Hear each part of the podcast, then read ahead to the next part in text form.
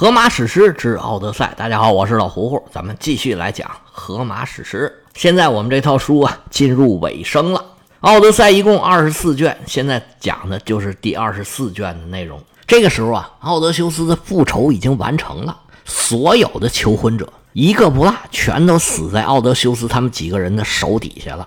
上回书说到，被奥德修斯杀死的这些亡魂，在赫尔墨斯的带领之下来到了冥界，正碰上奥德修斯在特洛伊的一些战友。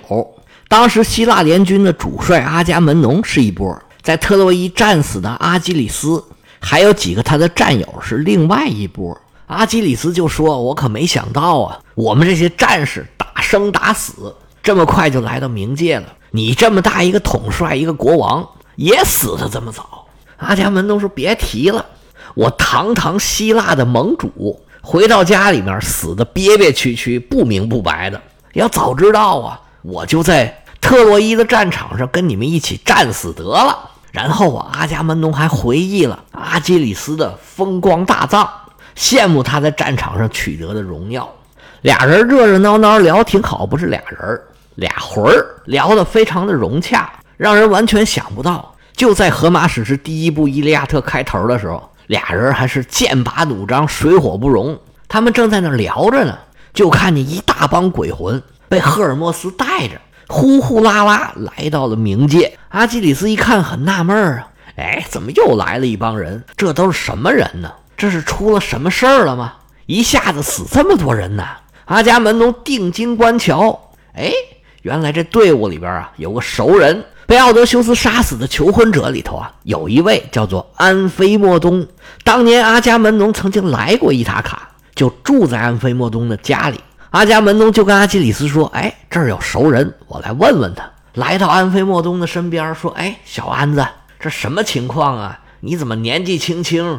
也到这儿来了呀！我看你们这些人长得还挺像，有很多人是亲戚吧？这看起来都像一个地方的人。你你们是一个城里边年轻人都死一块了吗？哦，我知道了，是不是海难船翻了？要不就是你们出去抢劫的时候被人包了饺子给一窝端了啊？到底怎么回事啊？哎，你还认得我吗？我当初花了一个月的时间，就是为了去说服奥德修斯跟我一起出发。当时就住在你们家，我们想了很多办法，才说动了奥德修斯，还记得吗？安菲莫东连连点头，记得，记得，记得。您是我们全希腊天字第一号大人物，您到我们家住，我还成天跟这些小伙伴吹牛呢，能不记得吗？阿伽门农一听这话，心里挺痛快，刚才那劲儿啊也缓过来一点了，跟安菲莫东说：“啊，那你说一说，你们这些人是怎么回事啊？”安菲莫东一拍大腿：“嗨，别提了，您听说过？”奥德修斯吗？阿伽门农说：“那当然听说过了，那是我小弟呀。在特洛伊，我们能打赢，全凭他献的这个木马计呀。后来他还来了一趟冥界，我还跟他见了一面，还特意嘱咐他回家呀，要小心自己的老婆。不知道他吸取教训了没有？”安菲莫东说：“他可不止吸取教训呢。好家伙，你看见没有？我们这些人呢，全都是被他给杀死的啊！”他这么厉害，怎么杀的？哎，你讲讲，你讲讲。安菲莫东就把他们这些求婚者啊是怎么样的求婚。佩内洛佩当时啊是既不能拒绝，也无力结束这场纠纷，他就变着法儿的拖延时间，又怎么样织袍子，怎么样拆袍子，最后又怎么样被识破。然后奥德修斯是如何回来的？如何在欧迈俄斯那里遇见了特勒马克斯？父子俩又如何相认？奥德修斯又是怎么化妆成老乞丐？怎么样忍辱负重？又如何搬走了武器？最后又如何的比武招亲？这些求婚者呀，又如何的废物？最后这强攻如何到了奥德修斯手里？最后奥德修斯又是如何杀的血流成河？原原本本的讲述了一遍。这故事听得阿伽门农啊直嘬牙花子。你看人这媳妇儿。怎么找的呢？我怎么这么倒霉，娶这么个倒霉媳妇儿？哎呀，这媳妇儿是真不错呀！阿伽门农自己是深有感触，他这注意力呀都在人家媳妇儿身上呢。他的这些战友啊，听了这些故事又是议论纷纷，但是不能老在这讲故事啊。赫尔墨斯说：“聊的差不多，咱们该走了吧？”别老在这讲故事了，咱们还得赶路呢。众亡魂是万般无奈，只好在赫尔墨斯的带领下继续往前走。阴间的事儿咱们先搁在一边儿。这个时候，奥德修斯带着他的儿子，还有两个帮手，一个猪官，一个牛官，这杀手四人组出发去找奥德修斯的父亲。奥德修斯的父亲莱尔特斯在奥德修斯走了之后啊，等不到儿子回来，心灰意冷，就到乡下的一个农庄开垦农田，种植果树，远离了城市。对奥德修斯他们家里发生的事儿啊，是眼不见心不烦。惹不起，人家躲了。他这个农庄里啊，当然也有下人。原来管农庄的呢，叫做多利俄斯。莱尔特斯来到农庄之后啊，是胼手胼足跟这些农民一起干活。不一样的是呢，还有一个西西里的老妇人来照料着老人的起居。日子苦点但是好在安静。眼看到了农庄了，奥德修斯吩咐自己的儿子和那个猪官、羊官说：“你们呢？”先进屋挑一头最好的猪，把它给宰了，祭了神，然后啊，就把这头猪给做了，咱们晚上就吃它了。我呢，去看看我父亲，他到底在哪儿？哎呀，我离家这么多年呢，这么长时间没见过他，到底还能不能认出我来？说着话，把手里拿的兵器全部交给猪官。奥德修斯进了园子，举目四望，发现这园子空空荡荡，多利格斯跟他的儿子们。还有农庄里的其他仆人都不知道跑哪儿去了。奥德修斯一琢磨，看见外头墙塌了，没准啊，他们去搬石头去了，好把墙给堵上。奥德修斯心里说：“那我就自己找吧。”他在葡萄园子里面啊，左转右转，忽然看见前头有一老头拿着一个铲子，正给一棵葡萄藤在那儿松土呢。奥德修斯一看，嚯，这老头是蓬头垢面，穿的是破衣啰嗦，一件衣服啊是缝缝补补，乌黢麻黑这本色都已经看不出来了。腿上绑着一个牛皮的护腿，手上戴个手套，这当然都是劳保用品了。干活的时候，保护一下，别伤着自己。最惨的是，老头脑袋上戴着一顶破皮帽子，破的都没模样了。他不说，你都不知道那是干嘛的。虽然是弯弓曲背，但是看得出来，老头是身材高大。年轻的时候也是一名斗士，这底子不错。奥德修斯一眼就看出来了，这正是自己的父亲莱尔特斯。奥德修斯一边往前走，一边琢磨：我是直接叫他一声，还是再跟他斗一斗呢？你看啊，这奥德修斯他就是奥德修斯，跟自己的亲爹也得斗斗咳嗽。奥德修斯走到父亲跟前，已经拿定了主意。我还是跟我父亲开个小玩笑，走得且近，上去打招呼说：“哎呀，老先生啊，您这手艺不错呀，这园子你给侍弄的，哎，井井有条啊！哎，你看这无花果，哎，你看这葡萄，哎呀，这橄榄，哇，还有梨树啊，这个欣欣向荣，哎呀，长得真不错。老先生，你好手艺啊！”莱尔特斯回头一看，这人。看着面花呢，但是不敢认。说你过奖了，你有什么事儿吗？奥德修斯说：“啊，是有事儿求您。那你说吧。啊，那我说了，您可别发火啊。我看您这一身衣服穿的，这日子过得不老痛快的。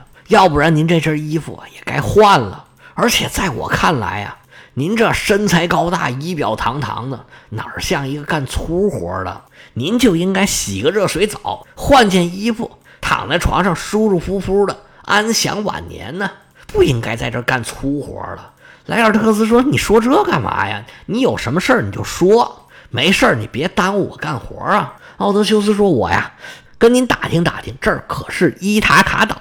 我以前在家的时候曾经接待过一个客人，他说他叫奥德修斯，他父亲叫莱尔特斯，他就住在伊塔卡这儿。我当时对他热情款待。”而且还送了他很多好东西。原文里说，送了他七塔兰铜精工锻打的黄金，一只白银的对缸，住着一朵朵花卉，十二件单面的披蓬，十二条盖毯，十二领精美的蓬穿，以及同样数量的衬衣。另有四名标致的女子，女工精美娴熟，由她自己物色挑选。我就想问问呢，咱们这儿是不是伊塔卡岛？而我想要找的那位奥德修斯，他现在在不在岛上啊？老头莱尔特斯听见奥德修斯的这番话，嘴角抽动，眼泪唰就下来了。说这儿是伊塔卡岛，没错。你想找到奥德修斯，他也住在这儿。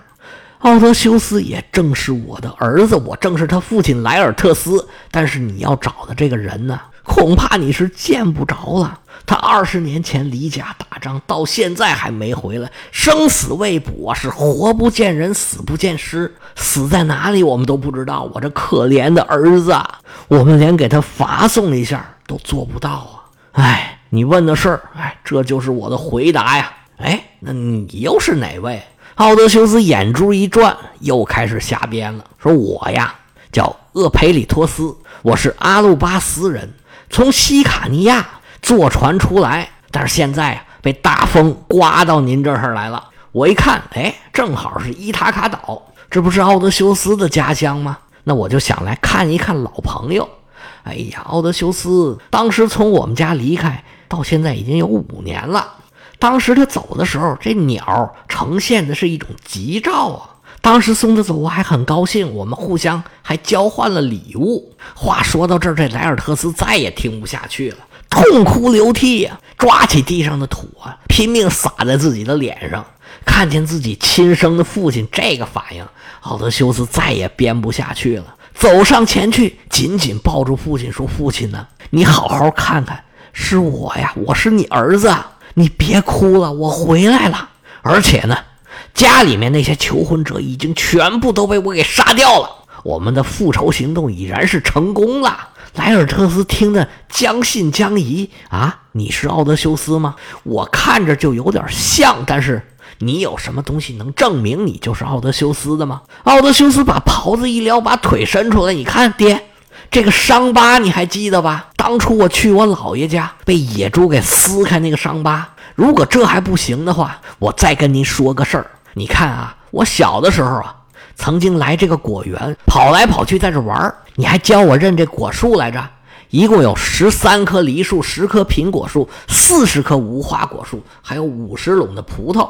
你说呀，以后这都是我的，而且呢。它们时令不同，这个成熟的季节不一样。这些果树啊，是一茬接一茬，一年四季都有水果吃。奥德修斯一番话说完，莱尔特斯扑通就坐地下了，向奥德修斯张开双臂，一句话也说不出来，眼泪哗哗往下流啊。奥德修斯走上前去，抱住父亲，老头身子一软，已经激动的昏过去了。奥德修斯对老人家是抹擦前胸，捶打后背。过了好一会儿，老头这口气也是终于又喘回来了。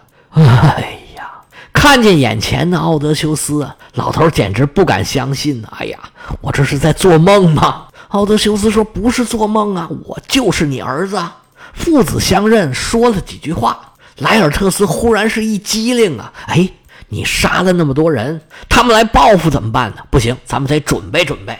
奥德修斯说：“那倒没关系。”我带了几个人来，他们这会儿啊，应该已经把饭给准备好了。咱们先回去吃上两口，再从长计议。莱尔特斯答了一声好，父子俩回到房中一看，哎呀，肉都已经烤好了，各自吃饱喝足了。莱尔特斯特意洗了个澡，抹上橄榄油，穿上新衣服，嚯，整个人这精神状态不一样了，就是一个老奥德修斯。奥德修斯一看父亲，哎呀，双挑大指。哎呀，爹，你可比我帅呀！莱尔特斯嘿嘿一乐，比不了从前了。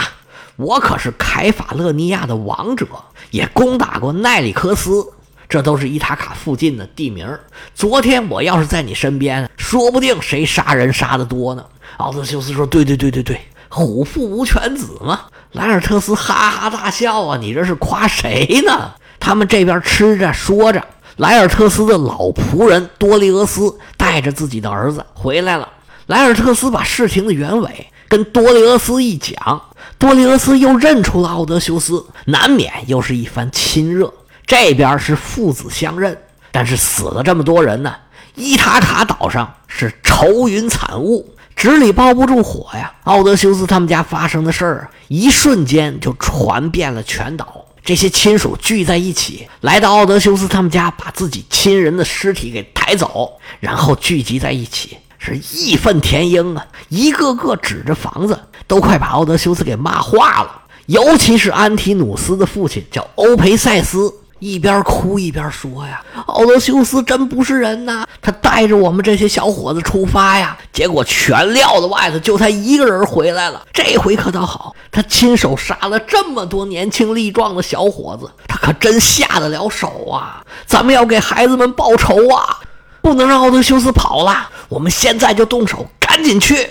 这时候死里逃生的莫东。出来劝我说：“各位父老乡亲呐，大家还是算了吧。人家奥德修斯上头有人儿啊，我就亲眼看见有个神仙呢，变成了门托尔的模样，就在这儿晃了一下。然后这一院子的人呢，一个接着一个死啊，都码成堆了。这番话一说，大家都打了个冷战呢。这时候人群里面站出来一个老头，叫哈利塞尔塞斯，说：各位啊，这些事儿啊，出也已经出了。”当初呢，这些小伙子跑到这儿来求婚，也不是没人劝过，但是那劝不住啊。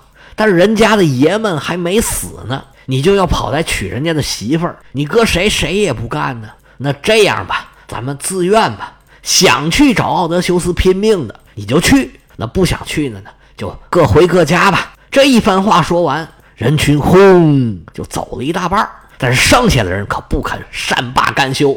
纷纷回家拿了武器，然后又聚到一起。欧培塞斯带头，朝着莱尔特斯的庄园出发，这就要跟奥德修斯拼命啊！他们的行动当然瞒不过上界。宙斯跟雅典娜在那儿看着呢。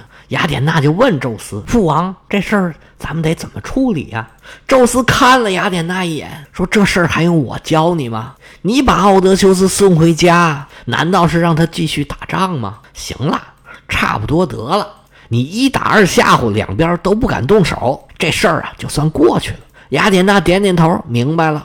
求婚者的这些家属气势汹汹，朝着莱尔特斯的庄园进发。奥德修斯原来四个人，加上多利俄斯和他六个儿子，外加上奥德修斯的父亲莱尔特斯，一个个是身披铠甲，全副武装，打开大门。一个个是盔明甲亮，威风凛凛，杀气腾腾。虽然人数不多，但是也让对手胆寒。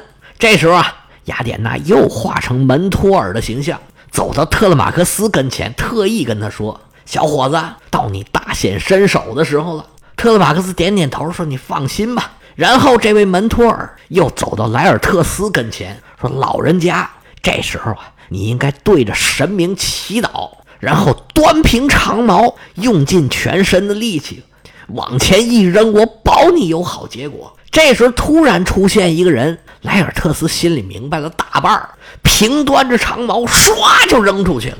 雅典娜在后边吹了一口仙气儿，就见这杆长矛啊，越飞越快，冲着带头的欧培塞斯就扎过去了。就见“嘡”的一声，长矛穿过欧培塞斯的头盔。直接给扎脑袋里头去了，那还活得了？欧培塞斯扑通就倒在地上了。